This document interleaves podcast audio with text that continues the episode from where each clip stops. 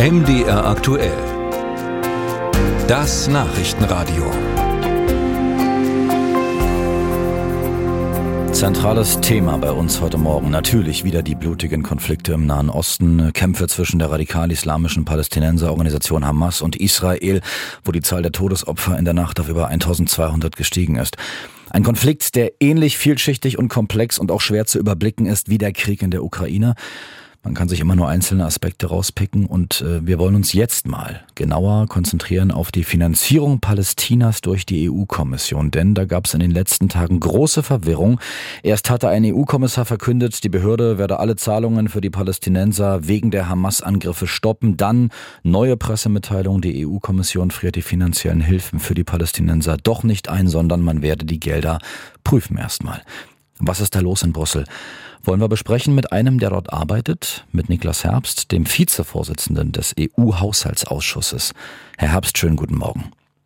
Guten Morgen aus Brüssel. Warum gab es denn bei Ihnen diese seltsame Kommunikationspanne und wie genau läuft das jetzt künftig mit dem Geld für Palästina? Ja, das wüsste ich auch gern, wie die Kommission das äh, hingekriegt hat, da äh, zwei völlig unterschiedliche Aussagen zu treffen. Ähm, jetzt ist auch Josef Borrell dazugekommen, ähm, der Außenbeauftragte, der auch zurückrudert. Ich bin jetzt fürs Parlament tätig und ich fordere natürlich eine einheitliche Kommunikation.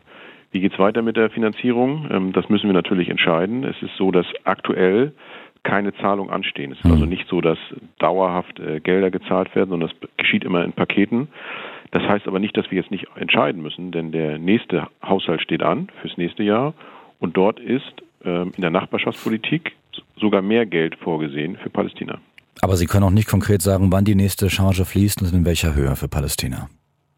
Na, wir reden über 691 Millionen Euro laut hm. EU-Kommission, also schon sehr, sehr viel Geld. Die Europäische Union ist ein ganz wesentlicher Geldgeber. Und äh, ich bin persönlich politisch der Meinung, wir können in dieser Situation natürlich nicht weitermachen wie bisher. Wir müssen erstmal alle Gelder einfrieren und müssen dann verlangen, dass die palästinensische Autonomiebehörde endlich tätig wird. Ähm, es ist doch absurd, ähm, dass wir in dieser Situation, wenn Tausende von Raketen aus Gaza äh, auf Israel gefeuert werden, wenn Hunderte von Geiseln, wir wissen ja noch nicht mal genau, wie viele dort äh, festgehalten werden, wir sozusagen die Autonomiebehörde weiter am Laufen lassen und weiterfinanzieren. Das kann man auch in Israel, glaube ich, keinem Menschen erklären. Herr Herbst, Sie haben die Zahl genannt, über 600 Millionen Euro, die Brüssel jährlich nach Palästina überweist. Größter Geldgeber für diese Menschen überhaupt. Wie, wie kann denn Brüssel überhaupt sagen und herausfinden, wohin das Geld konkret fließt? Also in Entwicklungsprojekte, Wasser, Energie, das ist Ihr Ziel. Aber wie kann Brüssel sicherstellen, dass das Geld nicht landet bei der Terrorgruppe Hamas? Also wir finanzieren einerseits über die europäische Nachbarschaftspolitik ähm, Mittel für äh, Projekte in, im Bereich Gesundheitswesen, Wirtschaftsentwicklung, auch institutionelle Reformen. Darüber hinaus gibt es Gelder für die palästinensische Autonomiebehörde, für ähnliche Bereiche. Wir finanzieren auch Nichtregierungsorganisationen. Das war auch oft Streitpunkt in der Vergangenheit. Können wir eigentlich nachweisen, wer da arbeitet? Sind das vielleicht Menschen mit Kontakten zu Terrororganisationen? Ähm, das haben wir mehrfach auch vom Parlament aus angemahnt. Die Kommission sagt, sie überprüft das. Ähm, natürlich ist es am Ende so, wenn die Hamas eine solche Rolle spielt ähm, im Gazastreifen, dann ist es schwer vorstellbar, äh, dass sie keinen Einfluss darauf nimmt, wie auch die Gelder vor Ort verteilt werden. darüber hinaus leisten wir auch humanitäre Hilfe in Zeiten von Krisen und Konflikten, also Nahrungsmittel, medizinische Versorgung und die Unterstützung von Flüchtlingen insgesamt. Ähm, natürlich darf man, kann man jetzt sagen, man darf nicht die Falschen treffen, äh, wenn man Gelder einfriert. Auf der anderen Seite darf man natürlich in dieser Situation auch nicht die Falschen finanzieren.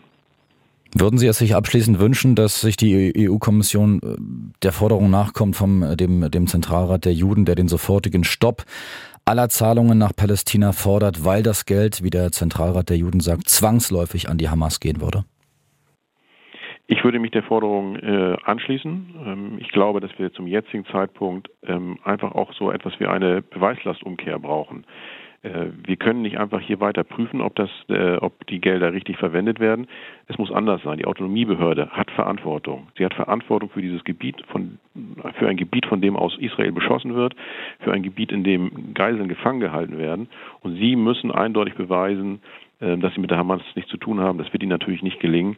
Ähm, das ist eine schwierige Situation derzeit, aber wir können in dieser Situation nicht ähm, auch nur der Gefahr ausgesetzt sein, den Terror irgendwie mitzufinanzieren. Musik